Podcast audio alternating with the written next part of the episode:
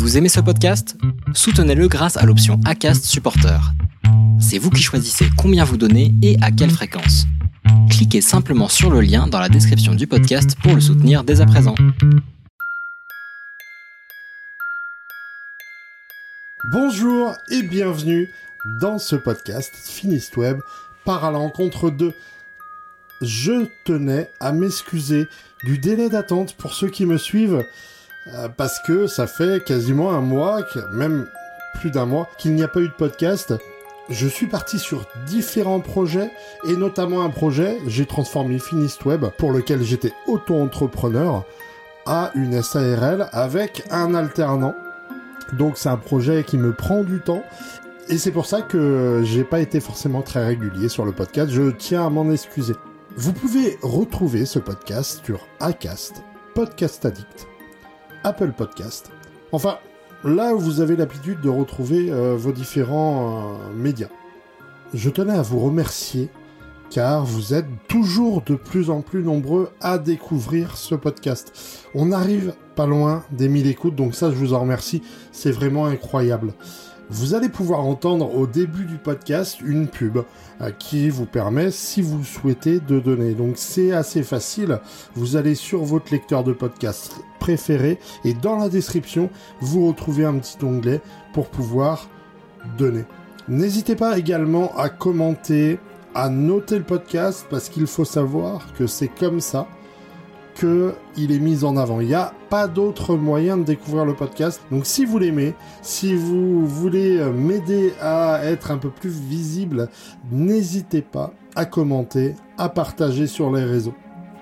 Vous allez pouvoir découvrir le parcours d'Aurélie Biga, qui a fait de sa passion pour les lettres un métier aujourd'hui, car elle est formatrice, rédactrice web, et elle a écrit son premier ouvrage aux éditions Eni. Je vous souhaite un très bon voyage. Bonjour Aurélie. Bonjour Erwan. Merci d'avoir accepté de, me rencontrer. On est ici au Capucin, au Totem. J'aimerais que tu, nous dises bah, déjà, pour commencer, qui, tu es et qu'est-ce que tu fais au, quotidien. Euh, donc je suis Aurélie Béga, je suis conceptrice rédactrice web. Donc mon métier consiste à écrire des textes qui vont être destinés à l'internaute, mais optimisés pour les moteurs de recherche, donc pour que euh, finalement ils soient bien positionnés en fonction des différentes requêtes. Je suis également formatrice dans l'enseignement supérieur, dans le domaine de la communication euh, et effectivement tout ce qui va être stratégie digitale. Et puis j'ai écrit un livre aux éditions ENI sur euh, la rédaction web. Quelles sont pour toi les différences entre être autrice de livres ou, euh, ou rédigés pour le web? Est-ce qu'il y a, des différences notables? Est-ce qu'on utilise les mêmes compétences? Alors, c'est vrai qu'il y a quand même une différence notable, ça va être l'exigence des moteurs de recherche par rapport euh, notamment aux mots-clés, par rapport à la structuration avec euh, des balises, faire un plan qui va bien correspondre avec des métadonnées, des choses comme ça. Ça, ça va être vraiment l'exigence qu'on va avoir quand on va rédiger pour le web. Euh, quand on rédige pour euh, le, tout ce qui va être print, on va dire euh, un livre, on doit effectivement faire un plan structuré. Moi, dans mon livre, j'ai une, une, table des matières qui fait 12 pages.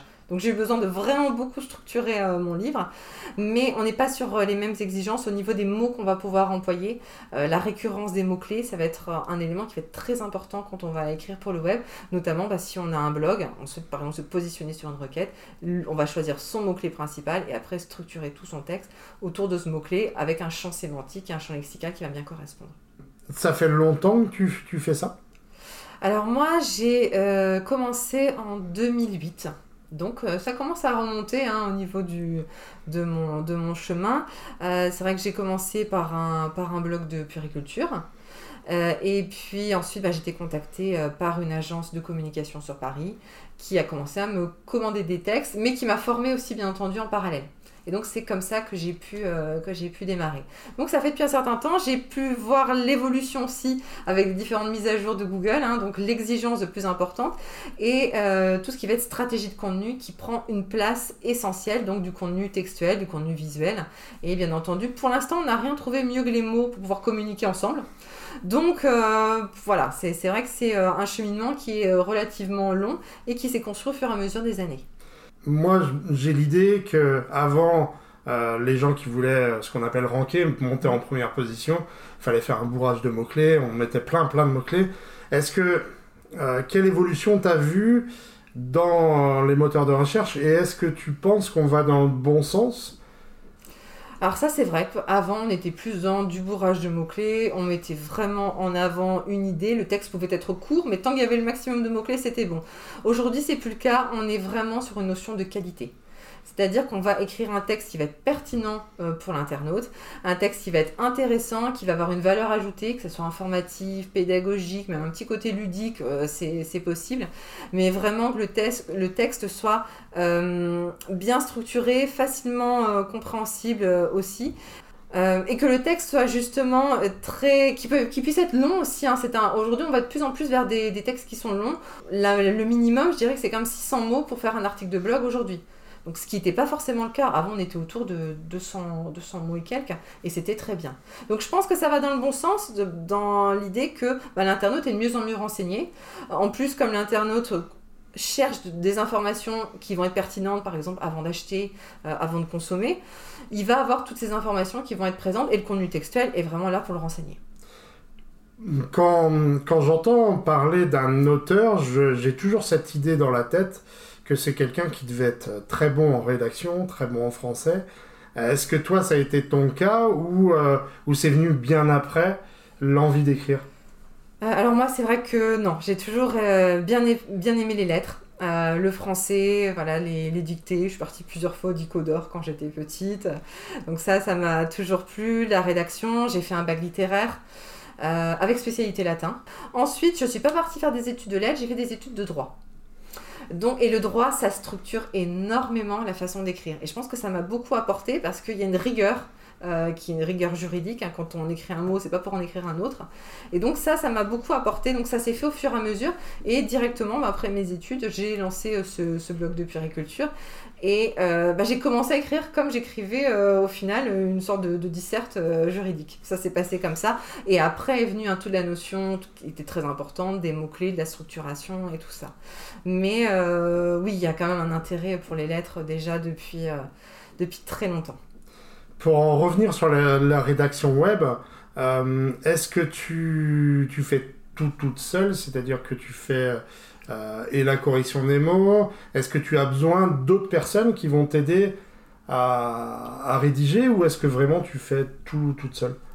Ça dépend. Alors, soit effectivement, le rédacteur web, comme moi je peux faire, hein, va faire tout le travail autour du référencement euh, naturel.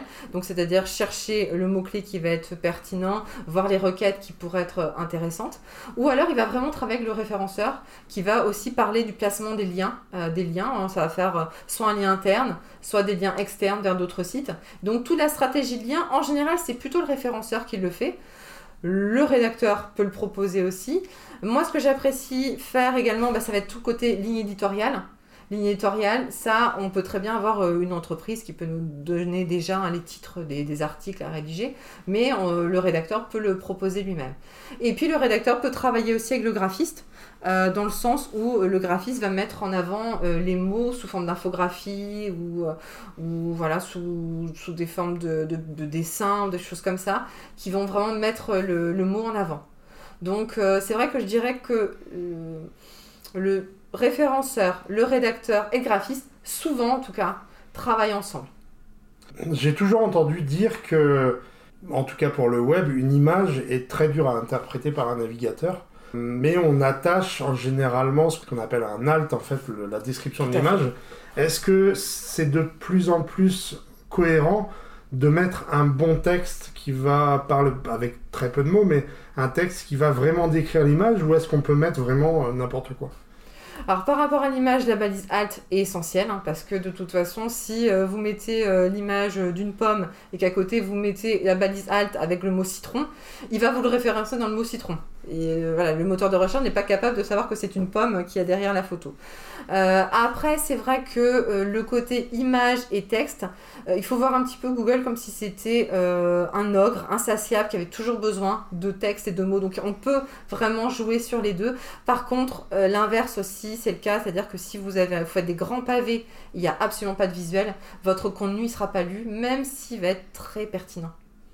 Donc le côté visuel et texte, Vraiment, c'est une alchimie qui est extrêmement importante hein, sur, euh, sur un site internet, mais aussi sur les réseaux sociaux. Hein. sur les réseaux sociaux, on peut, on peut le faire également.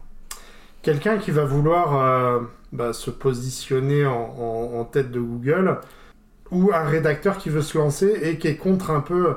On a, on a de plus en plus ça, les logiciels libres, euh, notamment Quant, etc., Linux, etc. Est-ce qu'un rédacteur qui veut zapper totalement Google et parler qu'à Quant, par exemple, ou Ecosia, est-ce que est-ce c'est viable ou est-ce que vraiment faut euh, faut euh, faut parler plus à, Google? Honnêtement, si le rédacteur veut travailler avec des entreprises et avoir de la visibilité et du trafic derrière et pour que les entreprises vendent et du chiffre d'affaires, pour l'instant, il faut passer par Google. Je pense que Google est quand même majoritaire à 95% euh, de, voilà, de la navigation Internet en France, voire même en Europe. Donc on est obligé de passer par ça et on peut vraiment lancer son activité.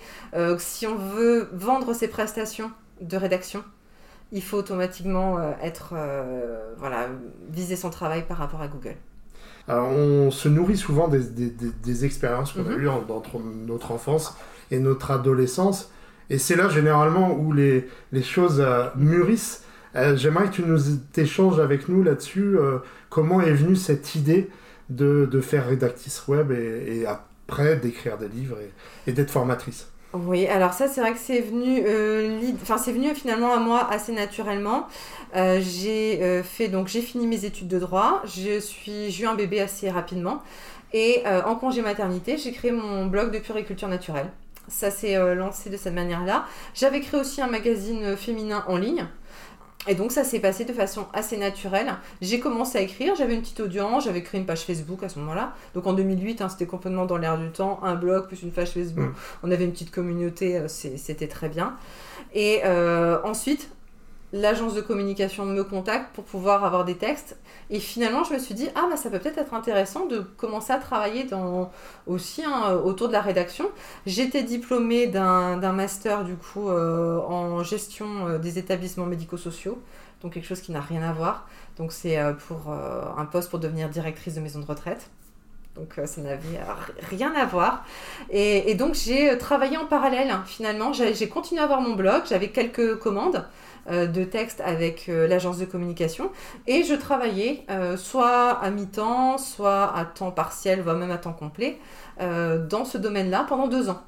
Et c'est au bout de deux ans que je me suis vraiment lancée en tant que rédactrice web. Donc au début, j'étais dans une sorte de questionnement aussi, à me dire est-ce que je vais vraiment faire ça à temps plein? Est-ce que j'ai envie d'être indépendante? Parce que c'est aussi une question. Et puis, je me, je me suis lancée, euh, et, ça fait quand même, donc, euh, je me suis lancée, du coup, tout début 2011, en indépendante à, 100%. Euh, tu, tu t'es lancée en indépendante, en quel statut peut-être quel, en micro-entreprise. En micro-entreprise. En micro-entreprise. Donc c'est vrai le statut finalement qui est le plus, euh, qui est le plus simple, qui euh, permet de, euh, de, de, débuter rapidement. surtout que finalement, moi je travaille avec un ordinateur. J'ai pas de charge particulière. Donc donc c'est vrai que c'était le statut qui était le, le, plus confortable pour moi. Bah, ça tombe bien que tu nous parles tu me parles d'ordinateur parce que bah, qui dit ordinateur dit forcément numérique et on le voit aujourd'hui l'ère du numérique a pris vraiment beaucoup d'ampleur et ça va de plus en plus vite. Avec une machine, à, une machine à écrire à l'ancienne, on peut très bien rédiger au moins un livre, pas, mhm. pas un blog, mais après il y avait les journaux pour ça. Qu'est-ce qu'aujourd'hui le numérique t'apporte? Euh, Est-ce qu'il accélère les choses pour toi? Euh, Tu pourrais t'en passer peut-être? Euh, le numérique aujourd'hui, bah, c'est vraiment mon axe, c'est mon créneau, hein, la communication digitale. Euh, moi, je travaille vraiment avec des entreprises qui souhaitent développer, qui souhaitent être dans une transformation numérique, une transformation digitale, avoir plus de visibilité également. Donc, euh, c'est vraiment euh, le créneau qui est dans l'air du temps pour avoir de la visibilité, d'avoir de la notoriété, du trafic et qui vraiment cette visibilité numérique va aussi sur les réseaux sociaux. Donc l'écriture pour les réseaux sociaux, avoir une ligne éditoriale, avoir un calendrier éditorial pour pouvoir toucher sa communauté et sa cible, ça devient vraiment essentiel. Donc ça, c'est euh, le côté où en tant que, euh, en tant que rédactrice, aujourd'hui, ça semble être dans l'air du temps quand même de d'être sur les euh, sur on va dire les réseaux sociaux ou en matière enfin sur le web. Après, ça veut pas dire que le print est complètement mis de côté. hein. C'est vrai que être le, magazine aujourd'hui, même si c'est quand même plus compliqué hein, pour la presse écrite, le magazine a, quand même une, une forme d'audience et de confiance qui lui est apportée également par par le public.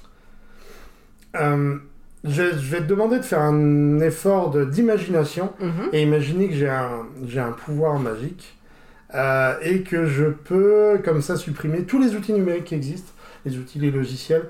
Quel outil tu garderais? Vraiment, si je te donnais le choix, tu n'en gardes qu'un, lequel ce serait? Alors, pour la pratique de mon métier, ça serait 1.fr. C'est vraiment euh, un site euh, qui permet de répertorier des mots-clés de façon extrêmement efficace.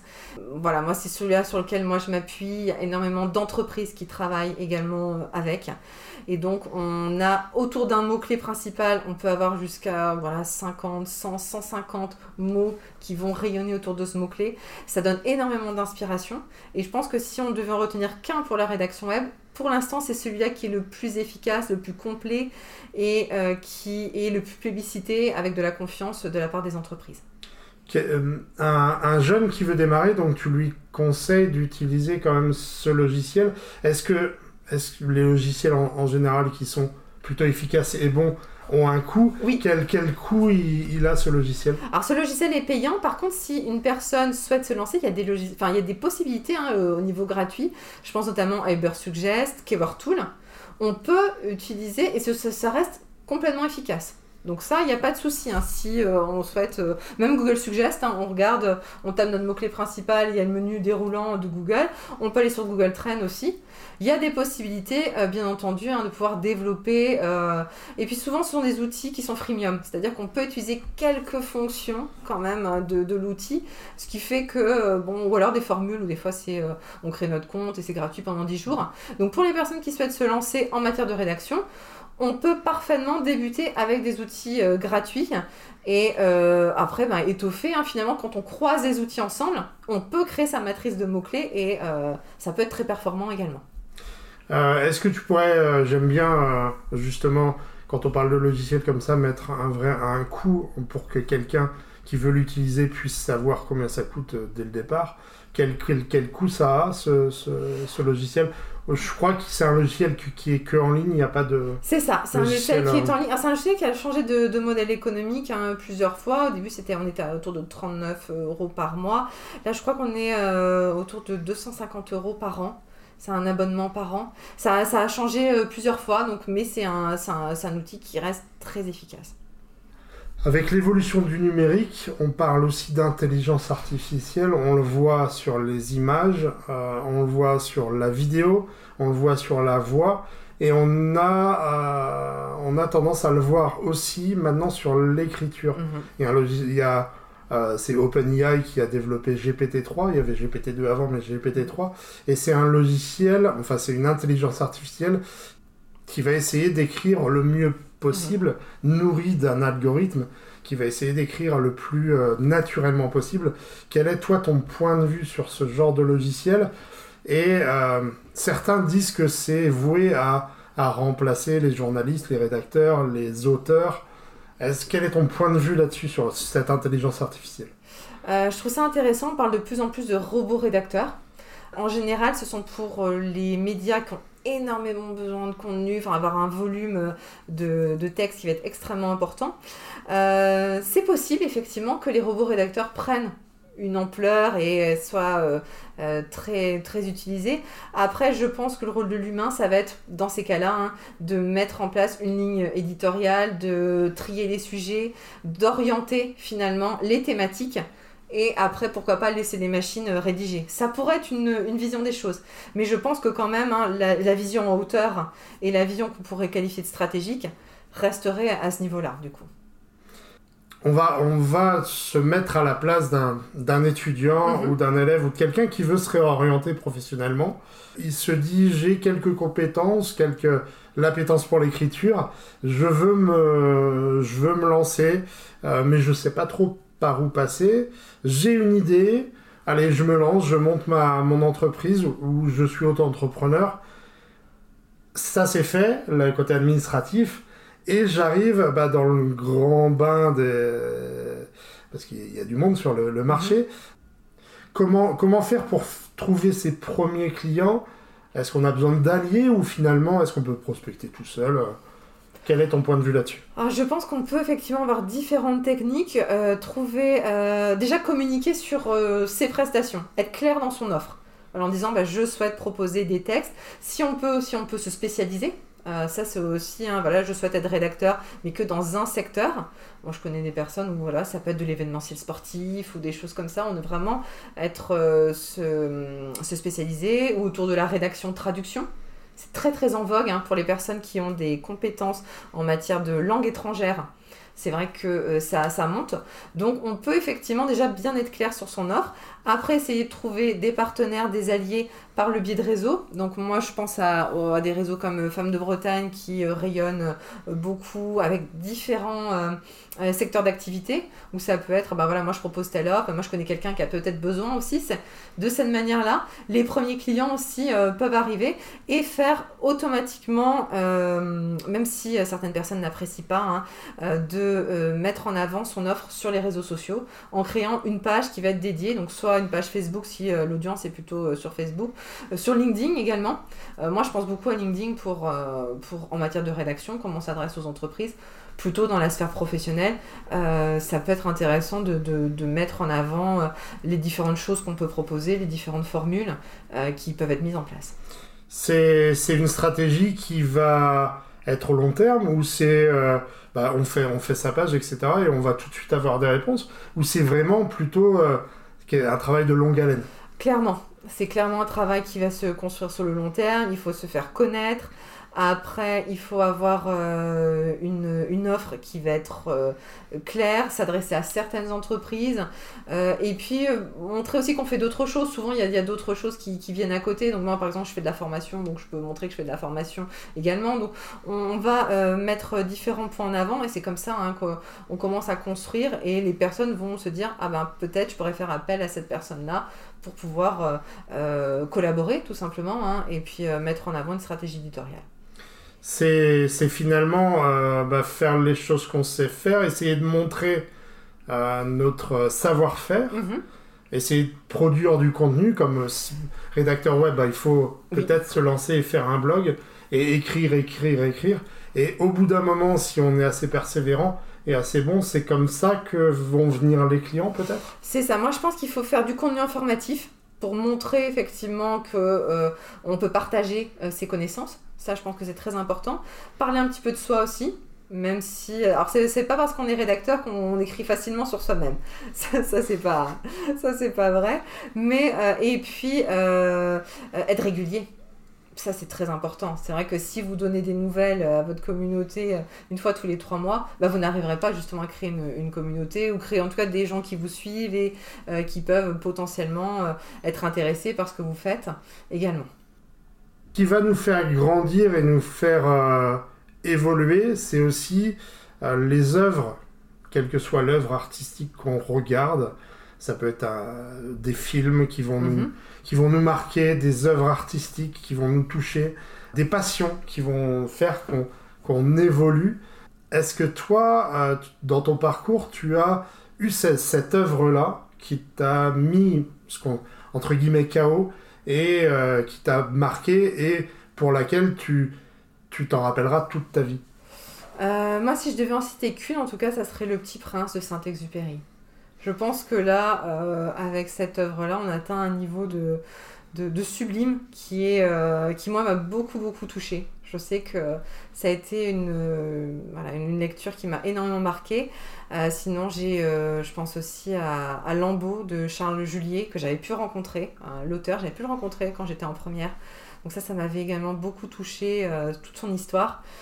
oui, je pense qu'il y a des livres qui sont piliers et fondateurs. Après, dans, le, dans le cinéma, moi je pense à Christopher Nolan, qui est qui, a un talent, euh, qui a un talent énorme, mais avec Inception, Interstellar. Mm. J'ai beaucoup, beaucoup aimé euh, aussi Tenet récemment. Euh, donc, oui, il y, a des œuvres effectivement qui font vibrer, qui apportent de l'émotion et qui sont aussi, je pense, pour quelqu'un qui est dans dans la création par rapport au storytelling. Il y a, y a vraiment quelque chose qui, qui, qui, est de l'ordre de l'émotionnel et qui, et qui peut toucher, même inspirer. Est-ce que c'est des choses qui t'ont inspiré et est-ce que c'est des choses euh, bah, qui, qui, te font avoir les réflexions que tu as peut-être ou, ou euh, c'est, de l'inspiration que tu as pour écrire? Oui, c'est vraiment c'est de l'inspiration. Ça peut être l'inspiration effectivement que je peux avoir pour écrire. Après, euh, pour l'écriture du livre, en tout cas, il m'a fallu beaucoup de motivation. Et c'est vrai que cette motivation-là, on peut la puiser hein, dans les œuvres euh, littéraires et dans, dans, le, dans le côté euh, du, du, cinéma, bien sûr. Moi, je, je trouvais que des, des films comme, euh, comme Rocky étaient extrêmement inspirants par la ténacité qu'il fallait avoir, effectivement. Donc, oui, oui, je suis d'accord. Est-ce, est-ce que tu peux nous parler de justement bah, ton livre Qu'est-ce qu'il raconte à nous faire le, pitch de ton livre Alors, du coup, mon, livre s'adresse à un public, euh, donc ça peut être des étudiants, des personnes qui souhaitent écrire pour leur, euh, pour leur site, à des entreprises également. Donc, ça va être euh, tout le volet préparation du contenu comment je prépare mon contenu, toute la veille que je vais mettre autour, où je vais aller chercher des sources qui vont être des sources sûres, parce qu'il y a quand même beaucoup de désinformation aussi en, ligne. Et ça, faut pas se le cacher. Ensuite, ça va être euh, la préparation euh, de, la rédaction avec euh, bah, ce qu'on a vu, hein, les mots-clés, le plan. Et puis après, cette phase de rédaction où on peut mettre par exemple euh, du storytelling ou pas. Hein. et puis travailler ensuite sur les réseaux sociaux. Donc j'ai vraiment euh, voulu dans un sens où on va travailler par ordre chronologique. On va commencer par préparer notre contenu. Ensuite, on va euh, l'écrire. On va l'écrire avec peut-être en différentes versions. Hein, une version émotionnelle, une version juste purement informative. Et après, on va essayer de diffuser ça sur les réseaux sociaux et également autour du volet presse. Les relations presse qui restent quand même très importantes hein, si euh, on va avoir une communication qui est globale. Et tout ça, ça fait partie du contenu textuel qui est important pour rayonner. C'est un, un, guide peut-être pour euh, savoir comment écrire, à qui écrire? Tout à fait. Tout à fait, voilà. Ou pour euh, des, personnes aussi, des professionnels qui souhaitent euh, se perfectionner. Il y a beaucoup de professionnels dans la communication qui ne sont pas spécialisés hein, dans le volet du, contenu. Euh, voilà, quelle stratégie de contenu je mets en face pour avoir du trafic? C'est surtout ça, hein, pour avoir du trafic. Et même pour les entreprises e-commerce, hein, avoir du chiffre d'affaires. Là, je pense à une question, mais un peu personnelle. J'ai toujours eu cette idée-là que j'avais envie d'écrire, mais j'étais très mauvais en, orthographe, j'étais mhm. très mauvais en rédaction. Est-ce que quelqu'un qui a cette, ce même rapport au français, euh, est-ce qu'il peut y arriver ou faut quand même euh, avoir un don à la base pour, euh, pour écrire? Je pense qu'on peut y arriver. le tout, c'est de déjà d'écrire si on n'aime pas. Si la rédaction c'est compliqué, je pense qu'il faut faire simple. Voilà. Aujourd'hui, de toute façon, le, euh, le mobinote ou l'internaute, il a besoin d'informations simples, structurées. Donc on peut être sur des phrases courtes, euh, des phrases qui sont avec un niveau de langage courant. Voilà. Donc déjà, ça va créer, euh, ça va éviter de créer cette barrière au niveau de la rédaction. Après, au niveau de l'orthographe, ça c'est quand même une autre histoire. Aujourd'hui, on ne peut pas se permettre de perdre en crédibilité avec faute d'orthographe, faute de syntaxe, ça, ça manque de sérieux professionnel. Pour ça, il faut absolument passer dans des phases de relecture. Donc en général, on conseille de faire trois phases de relecture. La première relecture, ça va être une relecture globale. Après, ça va être une relecture où on va euh, partir de la fin du texte et on va remonter au fur et à mesure. Donc on a une autre attention.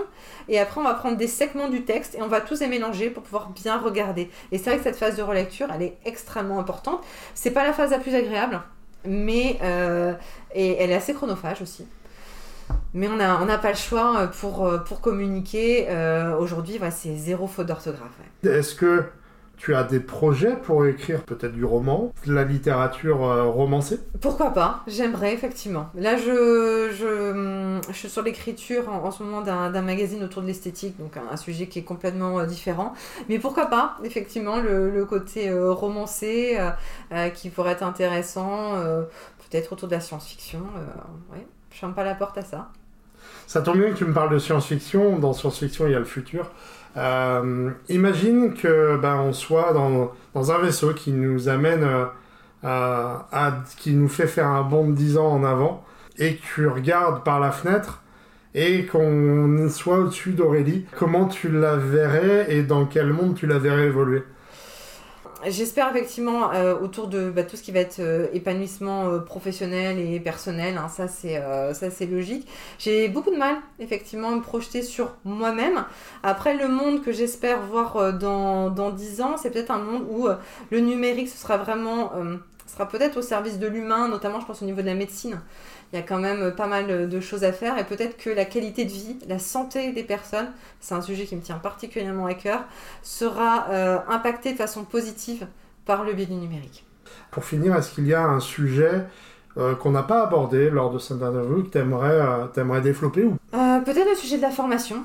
C'est un. Aujourd'hui, enfin, ça fait du coup depuis 4-5 euh, ans que je fais de la formation et je pense que ça m'a beaucoup aidé à. Euh, ça m'a beaucoup aidé autour de ma façon de structurer mon travail. Euh, donc c'est vrai que quand on transmet, que ce soit en formation continue, en formation initiale hein, pour des étudiants, il faut qu'on soit clair, il faut qu'on soit percutant, euh, il faut qu'on se mette toujours en veille. Et ça c'est vraiment un conseil que je peux avoir aux personnes qui souhaitent se lancer dans le numérique en général, hein, pas forcément dans la rédaction, d'avoir ce volet euh, veille qui doit être continu et permanent parce que c'est très exigeant dans le métier du digital. mais je pense que la formation c'est à la fois de la patience, euh, c'est une volonté de, de donner, euh, de donner du contenu euh, aux, étudiants. Et moi, en tout cas, ça m'a beaucoup, ça m'a permis de mettre à plat ma pratique. Voilà, j'étais vraiment obligée de mettre à plat ma pratique et ça m'a beaucoup disciplinée. Et donc j'en ai retiré vraiment une, valeur ajoutée hein, en préparant des cours. après ça peut être des petites interventions. Hein. C'est vrai que pour les personnes qui ne donnent pas forcément des cours à des étudiants, on peut être sur des petites informations, enfin des petits formats qui permettent de donner de grandes informations, par contre, hein, ça c'est tout à fait euh, possible. Et c'est vrai qu'en 20 minutes, par exemple, on doit bien structurer notre, euh, intervention et bien la transmettre. Donc euh, je pense que ça, ça a été un, volet qui a été très important, qui a été un cap mmh. aussi dans, bah, dans tout mon, mon, évolution professionnelle. Et tu fais ces formations dans, dans des écoles, dans, dans des centres de formation tu... Les deux. Exactement. Soit effectivement ça va être des écoles euh, autour de la communication, euh, autour du, numérique. Donc là, ça va être du bac plus 1 au bac plus 5. Ou alors ça va être de la formation continue pour des personnes qui sont en reprise d'études. Et c'est vrai que la reprise d'études, c'est un, c'est un volet qui euh, se développe énormément dans le numérique parce qu'il y a beaucoup de personnes qui, euh, bah, aujourd'hui, on a plusieurs vies hein, au niveau professionnel. Donc, euh, certaines personnes, voilà, à 30, 40, 50 ans, décident de se lancer dans le numérique ou alors de se spécialiser parce que des fois, elles avaient peut-être une, casquette qui était spécialisée dans leur travail, mais vraiment qui souhaitent d'être diplômés. Et là, on va vraiment les accompagner dans ce projet professionnel. Donc ça va être vraiment aussi bien de l'étudiant que de la formation continue.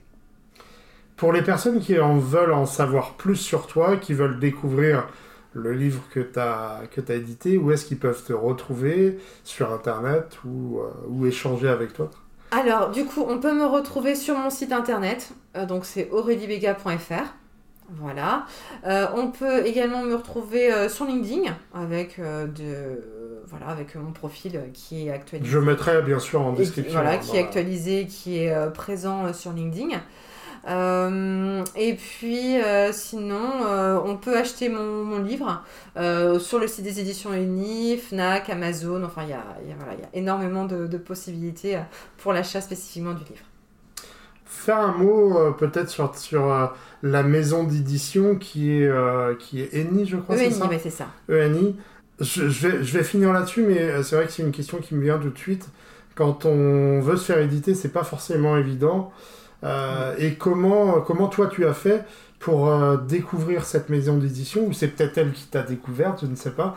J'aimerais bien que tu nous, tu nous dises ton parcours là-dessus. Alors, euh, par, rapport à, par rapport au livre, moi, ça faisait déjà depuis un an que j'étais abonnée à la newsletter des éditions ENI. Euh, e en fin de compte, je faisais passer les concours pour euh, des écoles d'enseignement supérieur.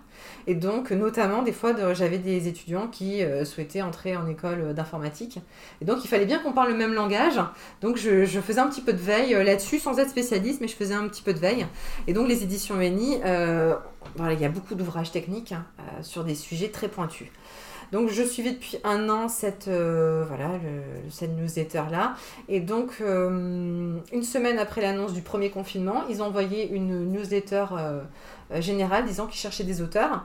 Moi, trois mois avant, j'avais écrit un livre blanc sur la rédaction. Je me suis dit, bon, j'ai au chaud des, une table des matières, j'ai également des, bah, voilà, du contenu. Donc j'ai tout envoyé, voilà. Et euh, j'ai reçu deux semaines plus tard un, message me disant notre, votre projet nous intéresse. Et donc j'ai fait un essai euh, écrit, un essai également de table des, matières, de plan, qui après a été beaucoup plus étoffé, euh, pour après avoir une validation complète. Donc ça prend du temps. Moi ce chemin-là, ça a été à partir du mois de mars le premier contact, et ensuite ça s'est fait tout début juin. Donc euh, ça a mis quand même du temps euh, pour, euh, pour se faire. Et c'est moi qui suis allée vers la maison d'édition en disant bah, si vous avez besoin d'auteurs, ben voilà, moi je veux bien être des vôtres. Merci beaucoup d'avoir, d'avoir accepté cette, cette, d'être invité dans, dans, cette émission. Merci à toi et puis au revoir. Merci à vous, au revoir. Merci à Aurélie pour sa participation à Finist Web par à la rencontre de. Vous pouvez retrouver son livre, La rédaction web, créer votre stratégie de contenu et booster votre référencement. Merci une nouvelle fois à Aurélie pour sa participation. Pour retrouver ce podcast, vous pouvez aller sur Apple Podcast, sur Podcast Addict. Enfin, là où vous avez l'habitude de retrouver vos différents euh, médias. Merci une nouvelle fois de me suivre ça fait très plaisir. J'ai créé maintenant il y a quelques mois ce podcast. Je ne pensais pas avoir autant de participants. Je vous réserve encore des différents parcours, plusieurs métiers. Je pense transformer l'émission en mensuel car ce sera beaucoup plus facile à, à suivre, beaucoup plus facile pour moi de trouver du temps pour faire un montage aux petits oignons pour que ça soit plus agréable à l'écoute tout simplement. Merci encore de me suivre. Je vous souhaite une très bonne semaine. À très bientôt.